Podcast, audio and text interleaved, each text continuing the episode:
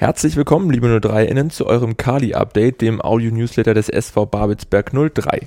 Mein Name ist Clemens und wie gewohnt gibt es von mir in den kommenden Minuten alles Wissenswerte rund um unseren Kiez-Club einmal kompakt zusammengefasst. Beginnen werden wir auch heute wieder mit dem Blick auf unsere erste Mannschaft und zwar gemeinsam mit dem Cheftrainer Jörg Buder. Grüß dich, Budi. Hallo, Clemens. Eins vorneweg, du warst zum vergangenen Heimspiel gegen Tasmania Berlin gelb gesperrt, musstest also von der Tribüne aus zugucken. Wie lief für dich dennoch die Vorbereitung der Spieltag selbst und äh, konntest du während der Begegnung überhaupt äh, ein bisschen mit eingreifen?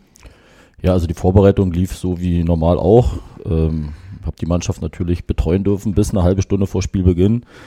Ja, dann habe ich mich äh, abgesondert. Ich habe erst gedacht, ich kriege noch einen Aufpasser an meiner Seite, aber ich habe zumindest keinen gesehen. Vielleicht war er undercover unterwegs.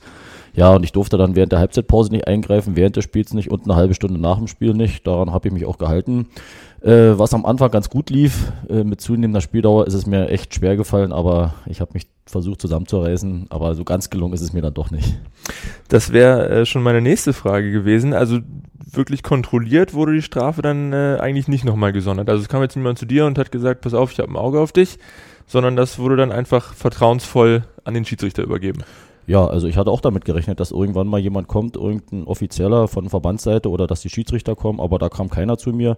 Äh, ja, wie gesagt, ich habe es alleine äh, gemacht, äh, wollte da auch jetzt auf Nummer sicher gehen und da denen auch gar kein, gar kein Mittel in die Hand geben, da irgendwie zu sagen, naja, wir haben uns nicht an die Regeln gehalten. Nein, also ich habe das durchgezogen, war ja irgendwo auch meine eigene Schuld, natürlich. Aber ich hätte auch schon erwartet, dass da vielleicht irgendwo jemand ist, der das ein bisschen kontrolliert, weil, naja, beim nächsten Mal weiß man, dass man das halt vielleicht anders machen könnte, wenn man wollte. Wie lief dann äh, die Vorbereitung zusammen mit, mit unserem Co-Trainer Lars Simon? Wie habt ihr euch da nochmal abgesprochen? Äh, hattet ihr dann während des Spiels irgendwie gewisse Zeichen ausgemacht, dass er immer hochguckt auf die Tribüne und du ihm dann vielleicht den ein oder anderen Wink gibst? Ja, also wir haben im Vorfeld natürlich erstmal äh, alles so besprochen. Also das Grundlegende, klar, wir sind zwei, drei Optionen durchgegangen, was passieren würde, wie wir dann eventuell reagieren. Aber unterm Strich, bin ich ganz ehrlich, habe ich vollstes Vertrauen zu Lars gehabt. Äh, ich wusste mit Hoffi an der Seite, die werden das schon gut lösen da unten. Sie werden immer eine Idee haben, wie sie es umsetzen können. Und äh, ja, mein Einfluss von oben, von der Tribüne ist dann doch sehr überschaubar gewesen. Ich habe zwar auch gedacht, sie gucken ab und zu mal hoch, aber in dem Moment denkt man gar nicht dran. Die waren auch voll aufs Spiel fokussiert. Ich habe manchmal auf die Trainerbank geguckt und habe erwartet oder gehofft, mal gucken Sie mal, gucken Sie mal, aber da kam nichts. Aber äh, sie haben es trotzdem, ja, haben sie das ja richtig gut gemacht. Voller Fokus äh, ist immer gut. Gehen wir mal ins Spiel. Äh, aufgrund äh, der doch immer noch recht dünn besetzten, zumindest Offensivpersonaldecke, äh, durfte Abwehrchef Peter Lehler gegen Tasmania als Sturmspitze auflaufen.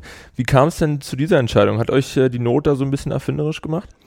Ja, so ein bisschen schon, das ist klar. Ähm, wir, uns fehlt es natürlich jetzt in, in, den letzten Spielen so ein bisschen an Durchschlagskraft vorne, was jetzt nicht unbedingt immer nur mit der Sturmspitze zu, zusammenhängt, sondern natürlich auch, äh, wie die Sturmspitze äh, ja, gefüttert wird von den anderen, anderen Mannschaftsteilen. Da, da macht sich doch einfach bemerkbar, dass wir doch äh, auf dem Zahnfleisch äh, laufen, personalmäßig. Ja, und dann, dann hatte ich mir das halt überlegt gehabt, wie kriegen wir das vielleicht am besten hin. Wir, ich bin ja sowieso mal ein Freund von Überraschungen, auch den Gegner zu überraschen, nicht nur unsere eigene Mannschaft oder unser, eigenen, unser eigenes Umfeld. Ja, und dann habe ich mit Peter gesprochen. Äh, ich habe das ja im Training ab und zu beobachtet, da, da schießt er auch mal aufs Tor und trifft sogar das Tor und dann habe ich mir überlegt, warum sollte das nicht funktionieren. Ja, und unterm Strich, glaube ich, haben wir gar nicht so viel verkehrt gemacht, aber das war auch nicht die Einzelveränderung in dem Spiel gewesen. Da waren ja noch drei, vier andere und ich glaube, wir haben gar nicht so schlecht gelegen mit unseren mit unserer Aufstellung. Bleiben wir gleich mal bei den äh, zwei, drei Veränderungen. Wie hast du denn Peter und äh, auch die Mannschaft über die 90 Minuten gesehen? Hattest du zwischendurch äh, ein bisschen Sorge, dass die Revanche eventuell doch nicht gelingen könnte? Also die hatte ich eigentlich überhaupt gar nicht. Ähm, ich hatte so die erste, gerade die erste Halbzeit und Beginn der zweiten Halbzeit ein bisschen, ähm, fand ich, haben wir es nicht so gut gemacht, indem wir Peter nicht ins Spiel gebracht haben, weil er ist nun schon groß, ne, und äh, da wollten wir natürlich gerade mit seiner Größe vorne drinnen doch mit mehr hohen Bällen operieren, was ja, was wir sonst eigentlich nicht machen wollen. Sonst versuchen wir immer die Bälle flach vors Tor zu spielen oder als Rückpass oder als scharfe Eingaben. Diesmal haben wir da oben da vorne eine Laterne drinne gehabt, aber das haben wir viel zu wenig ausgenutzt. Das hat mir nicht gefallen in der ersten Halbzeit. In der zweiten Halbzeit ist es punktuell ein bisschen besser geworden. Ähm, aber es war ja für die Mannschaft grundsätzlich schwer gewesen. Gewisse Spieler haben auf Positionen gespielt, wo sie noch nie gespielt haben. Verletzte kamen dazu. Der Platz war jetzt auch nicht der beste zum Fußballspielen. Der Gegner hatte auch ein bisschen was dagegen. Also von daher, unterm Strich bin ich mit dem, mit dem Resultat absolut zufrieden. Bedenken, dass wir das Spiel nicht gewinnen konnten oder hätten können, das, die hatte ich eigentlich überhaupt nicht, weil dafür fand ich, hat die Mannschaft das souverän gemacht. Vielleicht nicht äh, in der Form, wie wir hier schon andere Heimspiele abgeliefert haben, das mag sein. Aber ich glaube, man muss auch mal mit dem 2-0 leben können, was jetzt vielleicht nicht so spektakulär ist. Vor dem Spiel äh, fiel dann quasi mit der oder während der Erwärmung auch noch äh, der eigentlich von Beginn an eingeplante Nikola Jürgens aus. Der stand auch bei uns schon mit äh, auf der äh, oder in der Startaufstellung. Äh, wie sieht denn die personelle Situation aktuell aus? Wer könnte dann eventuell zum kommenden Samstag wieder zum Team dazustoßen? Ja, also die Verletzung von, von Nico, das passt natürlich in das aktuelle Erscheinungsbild rein. Wir, wir haben schon ganz wenig Spieler und dann, dann bricht er uns eine Viertelstunde vor Spielbeginn weg, äh, indem er doch wieder was gemerkt hat äh, bei seiner Verletzung. Dann mussten wir nochmal neu uns aufstellen haben dann, haben dann David Jojkic ins Spiel gebracht. Das hatten wir aber vorher schon besprochen gehabt, dass wir dann diese Option ziehen. Äh, wie gesagt, kurz zu David, der hat natürlich seine Sache richtig gut gemacht, bin ich ganz ehrlich. Dafür, dass er lange nicht gespielt hat, hat er sehr, sehr ordentlich, sehr solide gespielt, genauso wie Finn Berg hinten, der auch wenig Spielpraxis hatte. Also da kann ich nur sagen, dass die beiden haben ihre Aufgabe wirklich sehr ordentlich äh, erledigt. Ja, und ansonsten, wer könnte am Samstag noch zum Spiel dazu stoßen? Zumindest die beiden gelb gesperrten, äh, Zille und, und, und Genzel ja, und das war es dann eigentlich schon wieder fast. Also äh, die anderen Verletzten, die bleiben weiterhin verletzt. Die Corona-Geschädigten sind immer noch nicht fit. Also von daher wird das jetzt für Chemnitz und sicherlich auch für Lichtenberg fürs letzte Spiel personell nicht besser werden. Schauen wir mal auf den kommenden Gegner. Die Chemnitzer sind äh, nach einem kleinen Tief zur Mitte der Hinrunde, verbunden mit dem zwischenzeitlichen zwölften Tabellenrang, wieder ganz gut in Fahrt gekommen, sind seit äh, acht Partien ungeschlagen, fünf davon konnten sie gewinnen. Was erwartest du da für einen Gegner? Also ich habe mir jetzt Chemnitz am Sonntag angeguckt, als sie bei TB gespielt haben, 2-1 gewonnen und ich muss echt sagen, äh, ich war sehr positiv überrascht von der Mannschaft. Ich rede ja nicht gerne den Gegner stark, das werde ich sicherlich auch nicht machen, aber so wie die Mannschaft aufgetreten als als Verbund, als Einheit, das das hat mir schon sehr imponiert. Äh, ich habe da kaum eine Schwachstelle erkennen können, sie waren sehr giftig, sehr griffig fußballerisch gute Leute drin, gutes Tempo drin gehabt. Äh, unterm Strich 2-1 war eigentlich zu wenig gewesen. Sie hätten höher gewinnen müssen. Äh, haben wir eine richtig schwere Aufgabe vor der Brust, bin ich ganz ehrlich. Das Spiel wird dann äh, vor leeren Rängen ausgetragen. Könnte das äh, vielleicht ein Vorteil für uns sein? Ja, wenn ich jetzt zurückschaue und mit, das mit Cottbus vergleiche, wo 6000 waren, wo vielleicht der eine oder andere doch ein bisschen Muffengang hatte vor der, vor der Kulisse, der, könnte das vielleicht ein kleiner Vorteil sein. Auf der anderen Seite finde ich, Zuschauer gehören einfach dazu. Es macht vor Zuschauern mehr Spaß zu spielen als vor leeren Rängen. Äh, Ob es nachher ein Vorteil wird, muss man abwarten. Sicherlich ist da vielleicht ein gewisser Druck nicht da, aber grundsätzlich spiele ich vor Zuschauern viel lieber. Ob die nun gegen mich oder für mich sind, ist egal. Äh, Atmosphäre muss einfach sein. Du hast schon angesprochen, nach dem Spiel am Wochenende ist es dann nur noch eine weitere Partie gegen Lichtenberg, äh, ehe die wohlverdiente Winterpause ansteht. Wie sehr fiebert ihr dieser entgegen oder andersrum gefragt, wie viel ist denn für die letzten beiden Partien noch im Tank? Ja, also entgegenfiebern tun wir natürlich. Wir haben noch zwei Spiele. Wir wollen ja beide Spiele gewinnen. Also von daher sind wir natürlich noch voll fokussiert. Ja, und der Tank, der ist schon sehr, sehr leer, muss ich ganz ehrlich mal sagen. Also wahrscheinlich laufen wir schon auf Reserve. Ähm, aber vielleicht geht's uns nicht anders. Andere Mannschaften wird's wahrscheinlich ähnlich gehen. Kommt immer darauf an, wie breit sie aufgestellt haben, wir sind oder wie viel, wie viel Verletzte oder Corona-Geschädigte sie haben. Also bei uns ist schon mächtig dünnes Eis, bin ich ganz ehrlich. Also dementsprechend ist es gut, wenn dann erstmal Schluss ist, wir ein bisschen Pause haben, wir in die Vorbereitung gehen können, die Verletzten hoffentlich zurückkommen. Äh, das ist ja eigentlich meine große Hoffnung und nicht, dass sich die Verletzungen auch noch ins neue Jahr hineinschleppen. Ja, ansonsten glaube ich, ist es für alle Beteiligten eigentlich ganz gut, weil das war jetzt doch eine sehr, sehr harte fünf Monate mit ständigen Spielen, teilweise drei Spiele pro Woche. Und äh, der Körper, der sagt dann irgendwann, ich brauche eine Pause, aber ich glaube, der Kopf braucht vielleicht genau die gleiche Pause wie der Körper. Und von daher bin ich schon ganz zufrieden, wenn wir dann in eine kurze Winterpause gehen. Lang ist er ja nicht, aber für alle Beteiligten ist er, glaube ich, auch verdient. Wie genau sich dann äh, die Pause darstellt und wie er dann wieder in die Vorbereitung startet, da werden wir dann mit Sicherheit nochmal drüber sprechen hier im Kali-Update.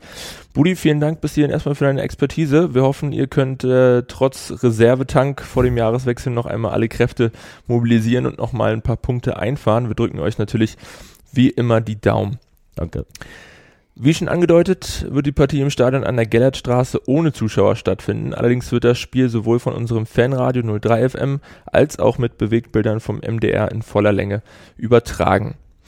Wie sich die Situation hinsichtlich der Zuschauerkapazitäten im kommenden Jahr darstellen wird, ist aktuell noch nicht abzusehen. Dennoch hat der NOFV in der vergangenen Woche schon einmal den Jahresauftakt 2022 terminiert. Demnach empfangen wir am Sonntag, den 30. Januar zum 23. Spieltag die Bundesliga-Reserve der Berliner Hertha am Babelsberger Park. Sechs Tage später, am Samstag, den 5. Februar, sind wir dann bei der BSG Chemie in Leipzig zu Gast. Angestoßen wird jeweils um 13 Uhr. Der Ticketvorverkauf für die Partie gegen die Hertha-Bubis ist auch schon freigegeben. Ebenfalls seit der vergangenen Woche freigegeben ist der Verkauf von zwei neuen Produkten im blau-weiß-bunten Fanshop. Zum einen erhaltet ihr ab sofort den 03er Jahreskalender für 2022 mit zwölf tollen Motiven unseres Kiezclubs für nur 5 Euro. Für 12 Euro könnt ihr eine schicke 03-Tasse in neuem Design euer eigen nennen. Schaut am besten mal auf unsere Shop-Homepage und sichert euch und euren Familien, Freunden und Bekannten passende Weihnachtsgeschenke. Ebenfalls ab sofort im Shop erhältlich ist der exklusive Stullenglöck unseres Partners Dietmar Teiker, dem Inhaber des Lakritz-Kontors. Das äh, handgemachte Glühweingelee ist auf 100 Gläser limitiert und nur in unserem Fanshop am Kali erhältlich. Die Hälfte der Einnahmen gehen an die Aktion Sterntaler unseres Medienpartners Märkische Allgemeine Zeitung, die damit Familien in Not unterstützt. 200 Gramm sind für 5 Euro erhältlich, greift also schnell zu und lasst es euch schmecken, solange noch Gläser da sind. Heute ist äh, außerdem der letzte Aktionstag unserer diesjährigen Crowdfunding-Aktion zugunsten unserer NachwuchskickerInnen. Die Zielsumme von 6000 Euro haben wir zwar bereits gestern erreicht, bis um 20 Uhr freuen wir uns aber natürlich auch weiterhin über eure Unterstützung für unsere Talente. Zudem möchten wir uns an dieser Stelle auch schon einmal ganz herzlich bei all denjenigen bedanken, die unsere Nachwuchsabteilung im Rahmen der Potsdam Crowd bislang unterstützt haben und den kurzen Hinweis geben, dass die erworbenen Prämien zeitnah in den Versand gehen. Das war's mit dem kurzen Kali-Update für diese Woche. Wir hoffen, wir konnten euch gut unterhalten und wieder auf den neuesten Stand bringen. Wir bedanken uns wie immer fürs Zuhören und würden uns freuen, auch in der kommenden Woche euch wieder begrüßen zu dürfen. Bis dahin gerne auch diesen Podcast abonnieren, bewerten und weiterempfehlen. Wir wünschen euch eine angenehme Woche und bis zum nächsten Mal. Wie baut man eine harmonische Beziehung zu seinem Hund auf? Puh, gar nicht so leicht. Und deshalb frage ich nach, wie es anderen Hundeeltern gelingt, beziehungsweise wie die daran arbeiten. Bei Iswas Dog reden wir dann drüber. Alle 14 Tage neu mit mir, Malte Asmus und unserer Expertin für eine harmonische Mensch-Hund-Beziehung, Melanie Lippisch. Iswas Dog mit Malte Asmus. Überall, wo es Podcasts gibt.